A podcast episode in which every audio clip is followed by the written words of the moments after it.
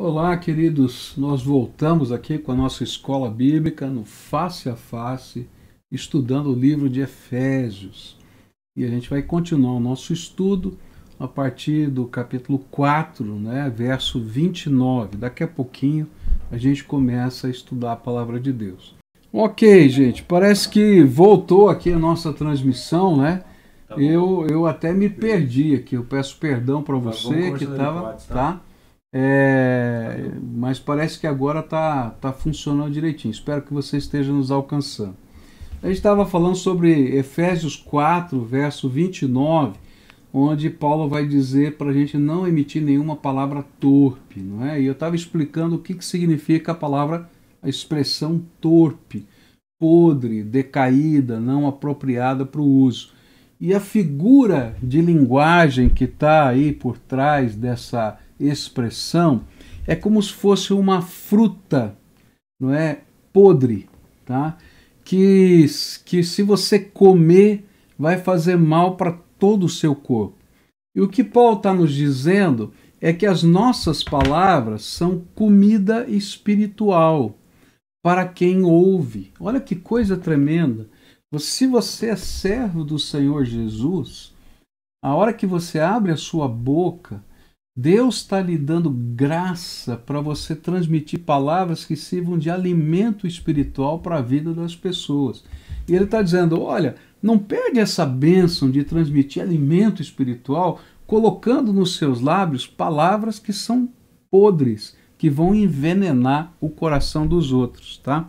Então a gente vai ter que produzir uma comida que seja uma bênção, que produza crescimento, edificação, fé, esperança, confiança, amor, harmonia, vitória, uma visão positiva da vida e das pessoas. É, um amigo muito querido, já falecido, o pastor Marcílio, né, é, que foi ministro de música da nossa igreja, ele nos ensinou uma lição bonita. Né? Às vezes a gente estava na casa dele fazendo uma refeição, seus filhos reunidos na mesa, e aí começava alguma coisa assim, uma palavra não muito boa, falando mal de alguém, etc., ele olhava para os seus familiares e dizia assim: falando em flores e mudava tudo, mudava de assunto, porque esse era um código daquela família que aquela palavra não era edificação, que não era bênção, que era melhor mudar de assunto. E eu achei tão interessante isso porque fazia parte da cultura daquela família. Por quê? Porque a palavra de Deus está dizendo que as nossas palavras são comida espiritual para a vida das pessoas que estão nos ouvindo. E isso é a coisa importante que a gente tem que colocar. Agora, se eu uso palavras podres, tá? Então eu vou produzir, ao invés de bênção, eu vou produzir doença, eu vou produzir mal-estar na vida das pessoas. E à medida que essas pessoas vão absorvendo essas palavras, não é? Elas vão espalhando toxinas de podridão no coração e na alma dessas pessoas. Bom, como é que funciona isso na prática? Olha, funciona da seguinte maneira, tá? Às vezes você usa palavras que estão recheadas de malícia. E essas palavras que são recheadas de malícia são palavras podres, que não edificam, Recentemente a gente está vendo aí né, um escândalo lá na CBF com áudios de gravação de palavras podres, né, cheias de malícia, que são trocadas entre o presidente lá da instituição e uma funcionária. E aquilo não edifica ninguém, não abençoa ninguém, na verdade gera até asco. Mas às vezes as nossas palavras são cheias de malícia, cheias de uma brincadeira maliciosa. E Deus está dizendo: olha, tira isso do teu vocabulário, isso não abençoa. Às vezes são impropérios. O que, que são impropérios? Palavrões, palavras de baixo calão e de xingamentos. É interessante que algumas pessoas, não é, é, quando se convertem, já tem no seu jargão de vocabulário tantos palavrões. Eu me lembro de uma vez que fui fazer uma visita para uma pessoa recém-convertida, pessoa querida, amada, mas naquela, naquele encontro que eu tive com ele, na frente do seu pastor, em questão de alguns minutos, ele deve ter falado uns 10 palavrões seguidos. Né? Aí, quando terminou aquela conversa, eu chamei e falei: rapaz, Jesus entrou na sua vida, mas ele não entrou na sua boca. A sua boca continua suja. Deus tem que transformar o seu jeito de falar. Por quê? Porque essas palavras não abençoam, essas palavras não são de, de graça. Ao contrário, elas trazem consigo uma peja, trazem consigo um, um peso né, ruim na vida das pessoas.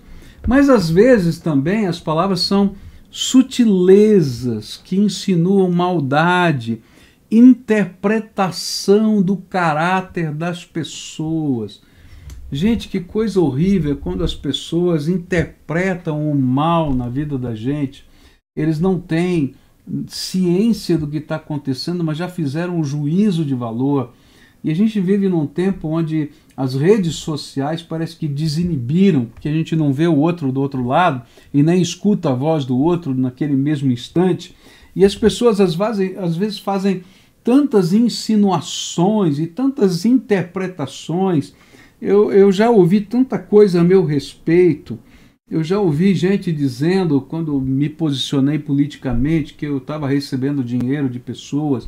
Eu já ouvi é, é, é, posições sobre, que, sobre mentiras que eu teria contado sobre isso, sobre aquilo.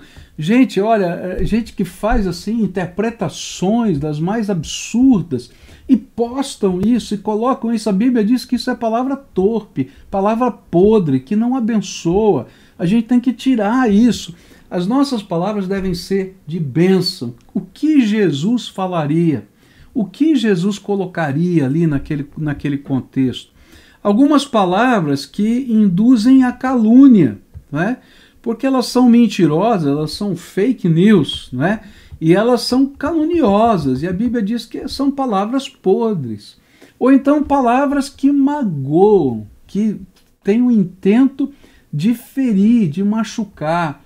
Gente, eu tenho visto tantas famílias doentes, machucadas, porque palavras que magoam são usadas para ganhar uma discussão entre marido e mulher, para tentar educar os filhos, não é? E às vezes a gente não imagina como isso vai fazer mal a vida inteira.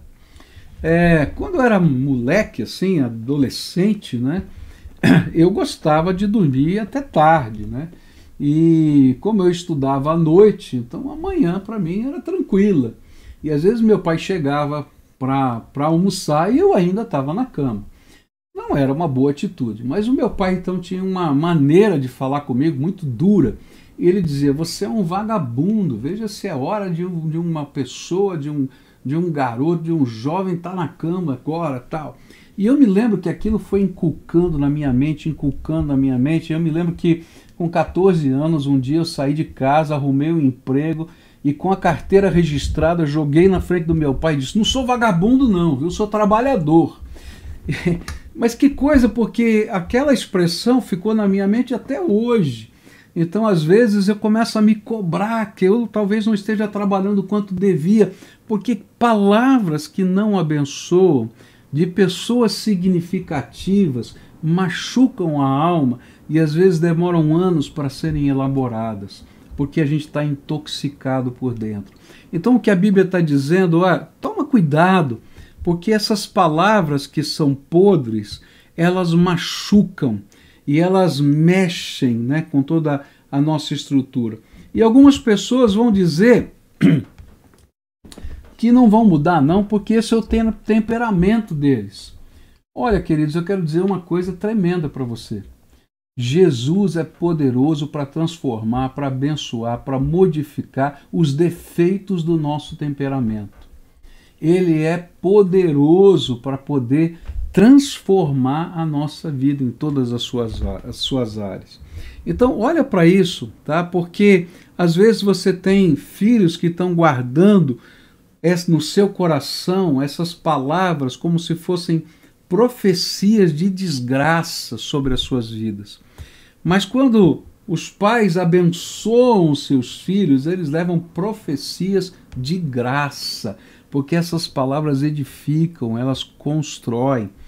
E quando a gente guarda essas palavras duras, elas se tornam, não é, dores dentro da nossa alma.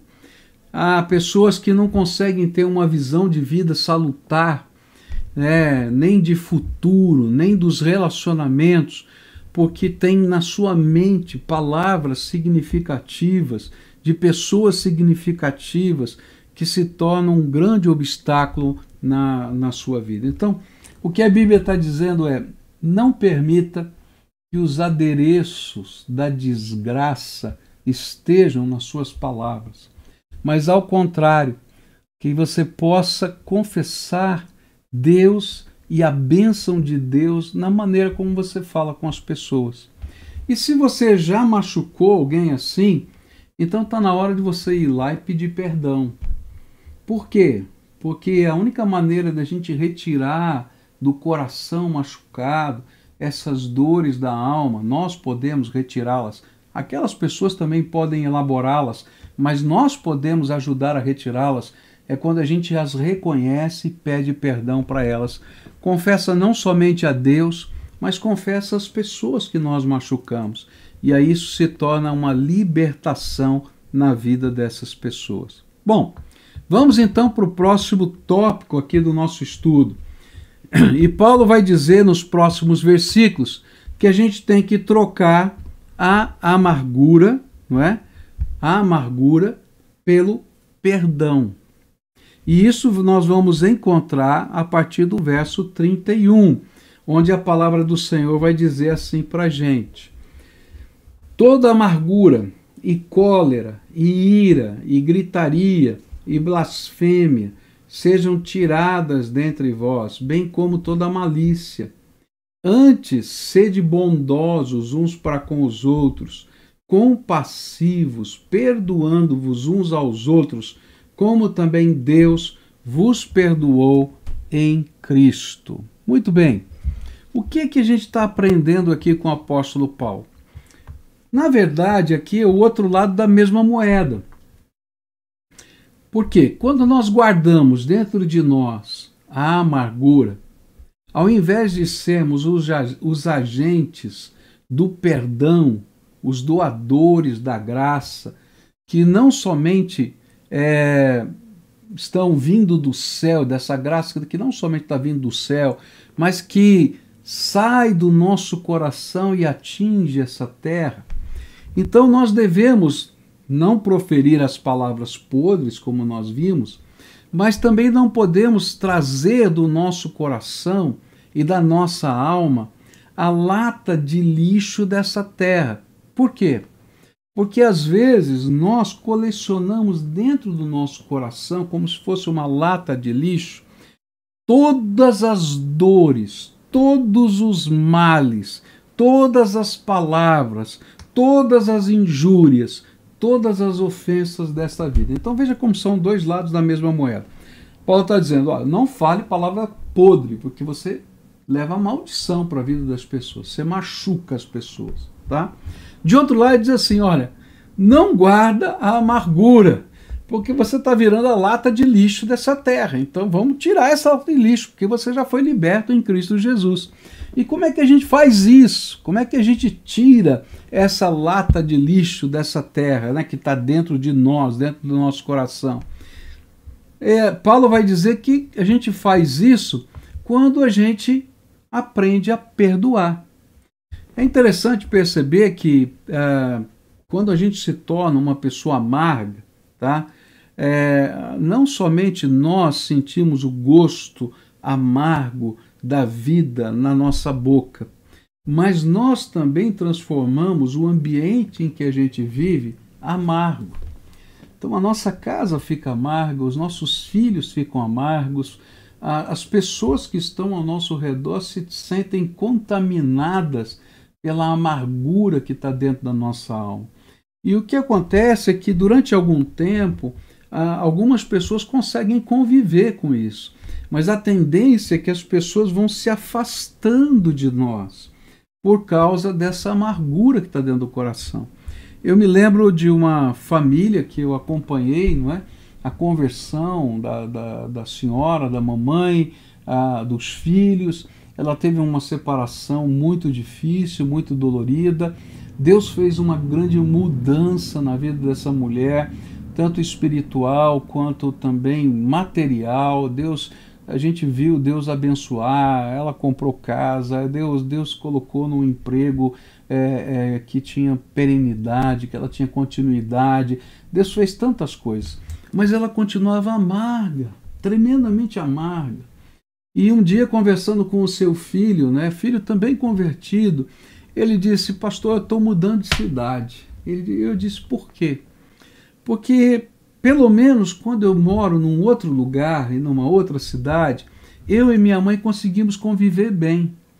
Mas quando eu estou aqui, ela é tão amarga, tão difícil, ela é tão crítica, ela pega tanto no pé que a gente não consegue viver bem. Então esse filho casado decidiu mudar de cidade, mudar de emprego, porque não conseguia manter a harmonia e paz com a mamãe. Olha que coisa, aquela senhora já era sozinha, agora ficou mais sozinha ainda, porque a amargura que ela não conseguia vencer dentro do seu coração e não conseguia elaborar perdão com o seu esposo que a abandonou e tanta coisa, faziam ela se tornar uma pessoa tremendamente amarga. E essa amargura não permitia que as pessoas se aproximassem dela. Mas quando a gente aprende, não é, a ser livre da injustiça dos outros, e a gente começa a dizer: não, eu não quero ser mais prisioneiro do meu passado, da injustiça dos outros, então eu vou ter que usar uma ferramenta de Deus. E essa ferramenta de Deus é o perdão. E esse perdão permite que a gente esvazie do nosso coração o lixo que está fazendo mal à nossa alma. E como é que funciona o perdão? A gente esquece o mal que foi feito? Não. A gente não esquece o mal que nos foi feito.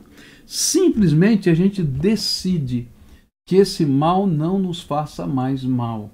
E a gente entrega, vamos dizer assim, a cobrança, a justiça, a, o castigo, o retorno, não de circunstâncias, pessoas ou de mim mesmo, mas de Senhor, eu vou viver a minha vida debaixo da tua graça quem cuida desse problema da agora em diante é o Senhor. E a gente coloca esse lixo da nossa alma aos pés do nosso Salvador e a gente deixa ali diante dele, de maneira que ele mesmo possa tratar o que está nos fazendo mal. E sabe o que acontece? Isso é uma libertação, queridos. Porque muitos de nós estamos doentes e alguns até estão morrendo porque o lixo da sua alma está fazendo muito mal. E esse lixo, ele vai, ele se manifesta em cólera, ira, gritaria, blasfêmia, né? Ele se, se, é, se manifesta com os olhos que enxergam maldade em tudo. E aí o Senhor começa a nos libertar disso. E a gente começa a enxergar que Deus tem alguma coisa boa para a nossa vida. Então a minha pergunta para você hoje é: você está guardando lixo aí dentro da sua alma? Esse lixo está te fazendo mal e faz você podre por dentro. E pior é que o mau cheiro insuportável todo mundo está sentindo, menos você. É interessante isso, né? A gente se acostuma com o mau cheiro, né? E a gente não percebe, mas todo mundo está percebendo o mau cheiro. Muitos vivem nesse meio, né? E não notam isso. E o Senhor está dizendo, querido, olha, vamos mudar entrega aqui na, na, aos pés da minha cruz, mas não pega de volta, deixa aqui, porque eu quero fazer uma limpeza na sua alma. E você vai liberar o perdão. Perdão é, olha, eu não tenho mais nada a ver com isso, isso é um problema teu com Deus. Eu estou em paz comigo mesmo, eu estou em paz com, com, com a minha alma, eu quero ver o meu futuro e eu descanso nos braços do meu Senhor. Essa é a, a palavra que Deus tem para a nossa vida. O próximo item aqui, para a gente concluir essa noite, é trocar o roubo pelo trabalho com propósito. Eu acho isso tremendo. Olha só o que diz a palavra de Deus. Aquele que furtava, não furte mais. Antes trabalhe, fazendo com as mãos o que é bom, para que tenha o que repartir com o que tem necessidade. Agora, o foco do apóstolo Paulo está na maneira como nós ganhamos e transformamos o dinheiro como instrumento de um propósito. Então, a grande pergunta que Paulo está fazendo aqui é: para que, que você ganha dinheiro? Qual é o teu objetivo com o dinheiro? Porque o objetivo que você tem com o dinheiro vai determinar se você vai ser uma pessoa ética ou não na maneira de ganhar o dinheiro. E é isso que Paulo está colocando. Por isso ele faz duas recomendações aqui importantes. A primeira é: ganhe dinheiro com honestidade. Então eu quero dizer para você, você tem que ser, como servo de Deus, o cara mais honesto que existe na face da terra, tá? Por quê? Porque você tem um compromisso com aquele que é santo, com aquele que é verdadeiro, com aquele que é justo, com aquele que é verdade absoluta. Então não dá para ter subterfúgios, tem que ter alguma coisa que seja clara, definida. Então, o primeiro ensino é ganhe dinheiro com honestidade. Então, o furto, o roubo, a, a, a mentira, a, a, o jeitinho brasileiro não cabe para você, porque você é servo do Deus Todo-Poderoso. E não importa o que digam as pessoas, ah, aqui nesse país, se você não for assim, se for... não interessa. O que interessa é que você tenha um pacto com quem é maior que esse país, com quem é maior que esse governo, com aquele que é poderoso para fazer muito mais abundantemente além daquilo que pedimos ou pensamos, segundo o poder dele que em nós opera. Então a gente vai ter um pacto com essa honestidade absoluta. E o segundo desafio que Paulo diz é: você precisa ganhar dinheiro? Sim, mas você tem que usar o seu dinheiro para cumprir o propósito de Deus.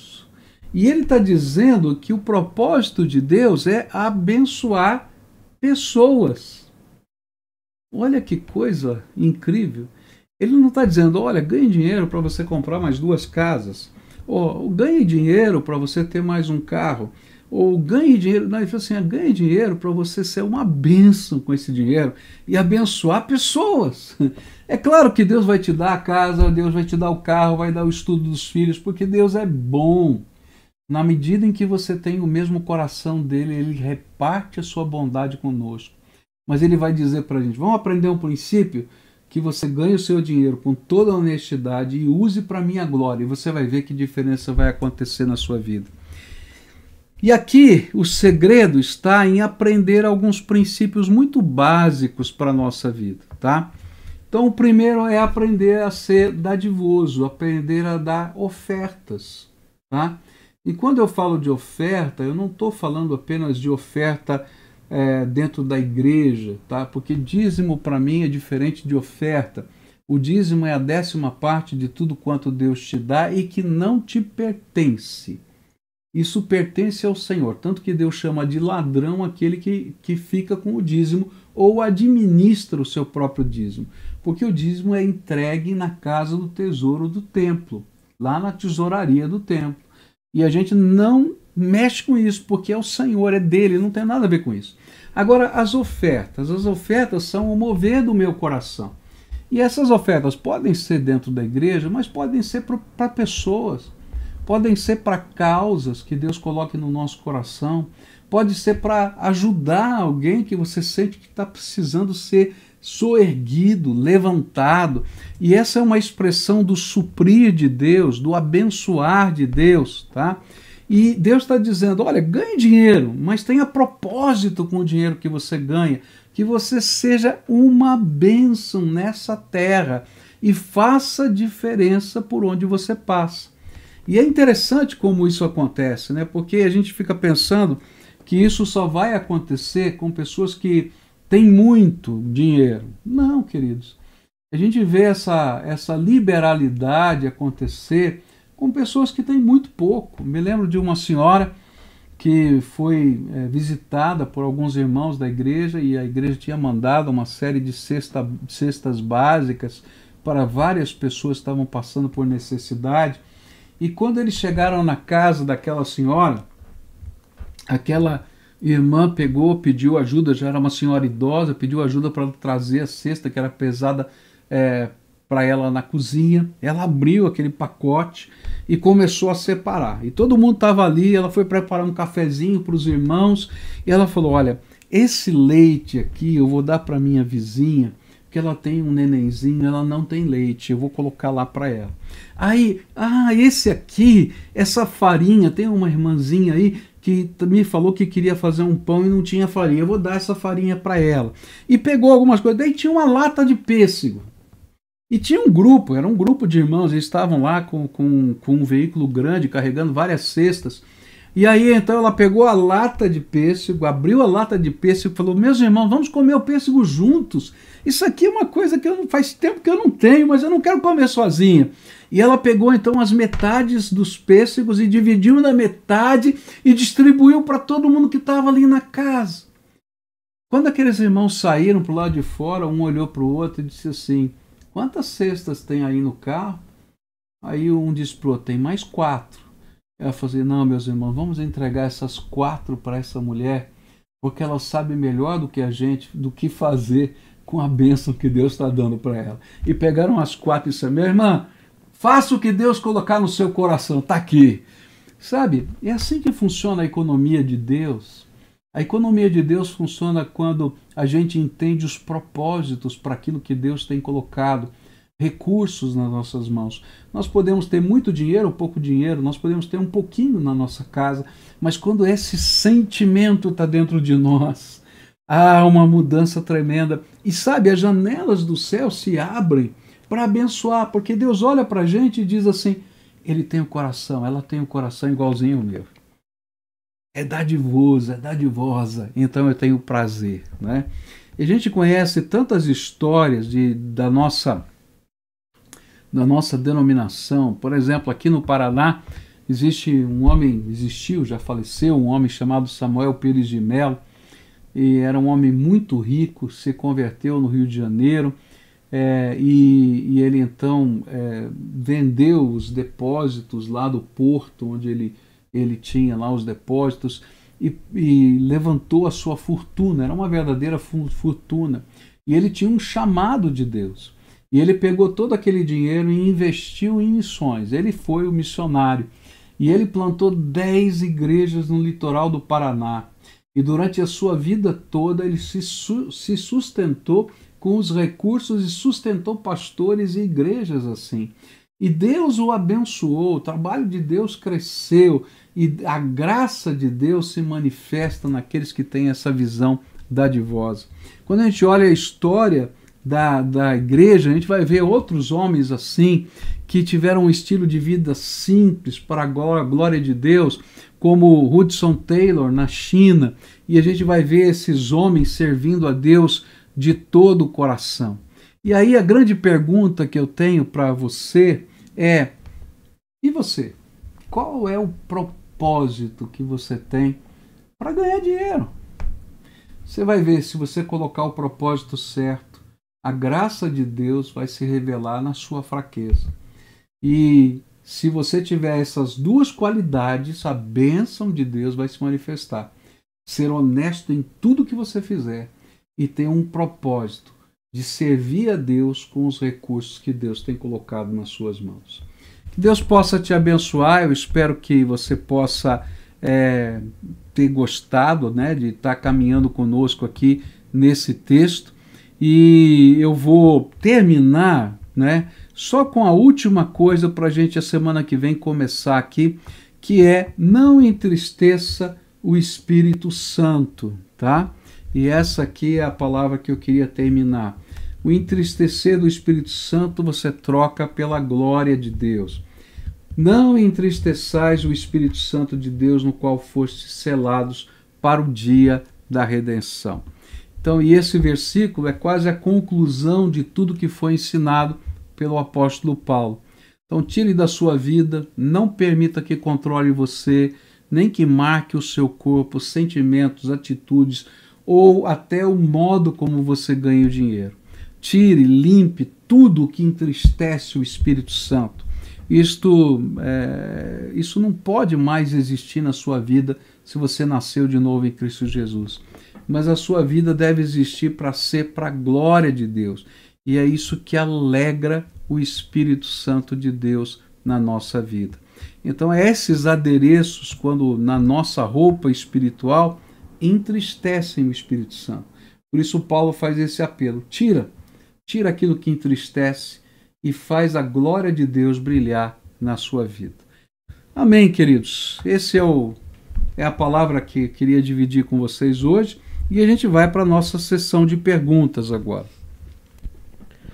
A Neuza pergunta aqui: Vejo falar que palavras têm poder. Será verdade? Ok, então vamos entender aqui, tá? Em que sentido palavras têm poder? Tem algumas é, denominações que veem isso como uma espécie de, é, vamos assim, profecia maligna ou profecia é, positiva. Eu digo assim que a palavra, a palavra em si, ela não tem poder. Tem algumas outras teorias esotéricas que dizem que você lança as palavras no universo e o universo volta com alguma coisa em retorno. Eu não creio nessas coisas.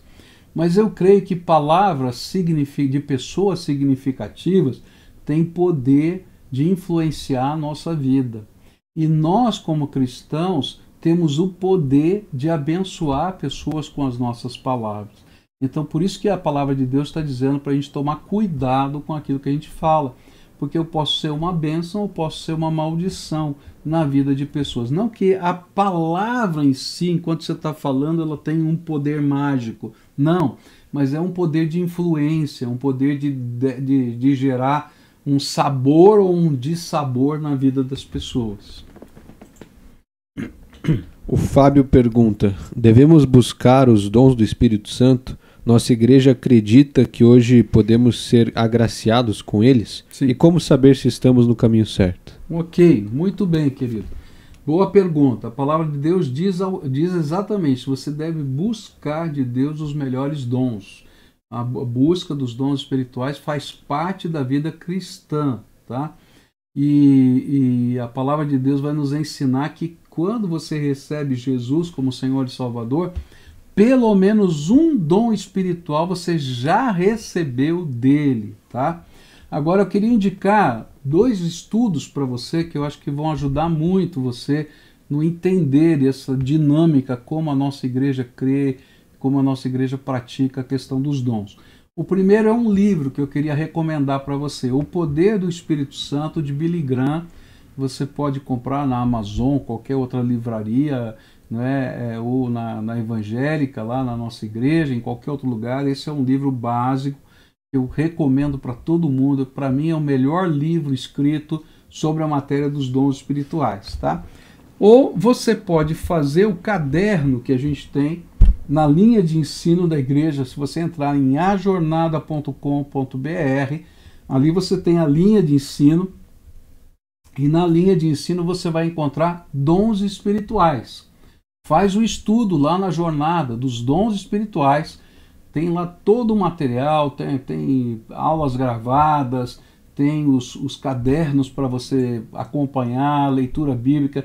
Inclusive, queria dizer para todo mundo: olha, a, a, a ferramenta ajornada.com.br é maravilhosa, ela tem estudos profundíssimos, tá?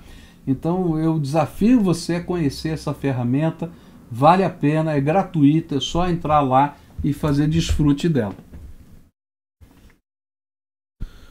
A Iracema pergunta aqui se você podia explicar o que significa o entristecer o espírito. Ok, é simples, né? É... Quando você olha para uma pessoa amada e você vê naquela pessoa amada coisas que você não se agrada nelas, nela, tá? Isso entristece o seu coração. Podem ser atitudes, palavras, assim por diante. Então, Paulo está concluindo essa, esse estudo dizendo assim: olha, vocês têm que trocar de roupa. Tá? A roupa que vocês vestiam antes, de mendigo, né? que está longe de Deus, não cabe mais é, como num novo ser que foi lavado no sangue de Jesus, foi limpo. É melhor para você tomar um banho e vestir a roupa suja, fedida. Tá? Então vai lá. Então o que ele está dizendo é o seguinte: se você continua usando esses adereços que estão aqui nesse texto que a gente estava estudando, e, e, a gente vai achando que isso é normal, Deus está olhando para a gente dizendo: Eu fiz tanto por você, estou derramando tanto da minha graça na tua vida, e você ainda se conforma com essas coisas. Isso entristece o coração de Deus. E é essa a expressão que Paulo está usando: entristecer o espírito. O espírito olha e diz: Poxa, mas você foi lavado, o que está acontecendo? Vamos, vamos, vamos mudar, vamos, vamos caminhar diferente. Essa é a expressão afetiva que a Bíblia está passando para a gente. A Neuza pergunta a sua opinião aqui sobre alguns membros da Igreja Batista que não concordam com a, com a doutrina e saem para abrir outra igreja. Se seria certo abrir outra igreja batista? Olha, difícil essa pergunta, né? É, depende do que está acontecendo, de qual é a circunstância. É, eu já respondi uma pergunta semelhante há tempos atrás, onde eu digo o seguinte: que tem coisas que são periféricas e não vale a pena nenhuma cisão, nenhuma divisão, tá? E aí a gente tem que aprender a amar um ao outro, suportar um ao outro em amor, que a palavra de Deus usa essa expressão, suportar, né? Mas existem algumas coisas que são essenciais, que mexem com o cerne da fé, que mexem com os princípios básicos, salvação, graça, etc. Então, se chega nesse ponto, então realmente tem, tem que haver uma cisão, não tem jeito. Mas eu, eu creio que na grande maioria das vezes é muito mais uma questão interior, de, de vaidades, muitas vezes, né? de orgulho, de, é, de posições é, é, pessoais que não são aceitas do que propriamente umas coisas essenciais. Né? Então foi uma coisa essencial quando os, os reformadores é, foram até expulsos da Igreja Católica porque eles disseram: olha, nós não concordamos com a salvação pelas obras, nós não concordamos, não concordamos com a adoração de santos e assim por diante. Então, quando existem coisas essenciais, às vezes você não tem como fazer. Mas na maioria das vezes as coisas são superficiais. A Vera pergunta aqui, pastor, de quantos batismos Paulo fala em Efésios? Acredito que seja batismo nas águas, batismo no Espírito. Olha, em Efésios, Paulo, Paulo, só fala um só batismo. Eu não estou lembrado, né? É o texto de 4, capítulo 4, ele fala: é, fosse batizados em um só batismo, fosse, fostes. Onde é que está aqui? Efésios 4. Deixa eu abrir aqui a minha Bíblia, porque agora, senão eu vou falar bobagem aqui. Vamos ver. Efésios 4. Pegar meu óculos, gente. Velhinho precisa de óculos também de vez em quando, viu? Então aqui, Efésios 4. Deixa eu contar um segredo para vocês, tá? Ah, eu, eu, o meu texto aqui que eu acompanho está em número, tá em letra 16, tá? Então se eu não vejo alguma coisa aqui, aqui, ele vai dizer assim, verso 4: há um só Espírito, há um só corpo, um só Espírito, assim como a esperança para a qual vocês foram chamados é uma só. Há um só Senhor, uma só fé e um só batismo. Então, ele aqui, pelo que eu entendo, ele falou de um só batismo, tá? E aqui ele está falando é, no sentido é, do batismo nas águas, propriamente, tá? O que ele está dizendo, porque ele já definiu isso lá no capítulo 1, tá? a partir do verso 14, que nós recebemos o Espírito, né? ou fomos batizados em um só Espírito. Né? É, isso acontece quando a gente ouve a palavra da verdade e a gente então crê no Evangelho para nossa salvação, e aí então nós somos selados com o Espírito Santo da promessa. Então diz assim, verso 13: Quando vocês ouviram e creram na palavra da verdade, o evangelho que os salvou, vocês foram selados em Cristo com o Espírito Santo da promessa. Então, assim, não existe um momento diferente em que o Espírito Santo entra na nossa vida. No momento da nossa salvação, o Espírito Santo entra na nossa vida, nos cela, nos batiza com o seu Espírito. Dali em diante, nós vamos crescer, vai, vão surgir os dons, vão vir outros crescimentos como a santificação e assim por diante. Mas esse é o princípio da palavra de Deus. A, okay? a Bruna Ribeiro pergunta aqui: Como faço para administrar meu dinheiro a ponto de que não falte e eu consiga ofertar? Ok. Então, a primeira coisa tá, é que você precisa ser disciplinada. Tá? É, o dinheiro da gente é, é, uma coisa interessante. Né? A gente vive com que, o com que a gente tem. Tá? Essa é a grande verdade. E, e se você não for uma pessoa disciplinada nas questões financeiras, é, você não importa quanto você ganhe, nunca vai ser suficiente. Tá? Porque a gente aprende a, a, a, não administrar bem os nossos recursos. Então a primeira coisa que a gente faz tá, é ter alguns valores preponderantes. Tá? Quais são os valores? Quais são os limites, por exemplo, que eu posso gastar com moradia? Quais são os limites que eu posso gastar com, com a questão de alimentação? Quais são os limites que eu posso gastar com lazer? Então eu vou me organizar com isso. Então existem materiais muito interessantes que podem ajudar é, eu sugiro, por exemplo, um curso que a igreja dá sobre administração financeira, chamado Crown, e, e, e desafio você a fazer.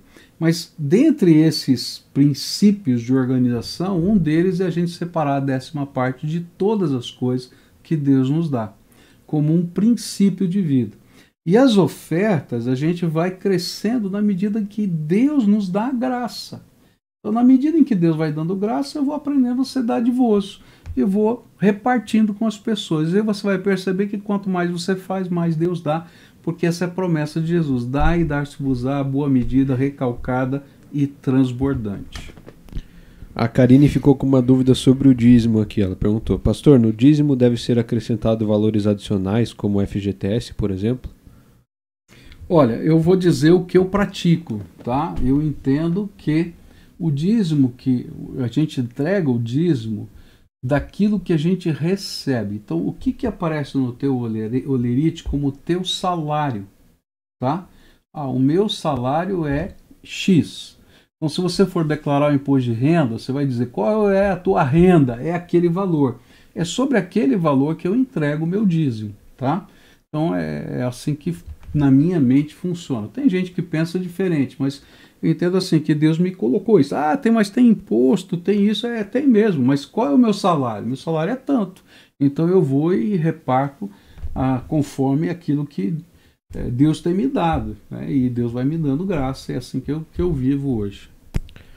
Uh, Berger pergunta: Como eu faço para saber o meu dom perante Deus? Ok.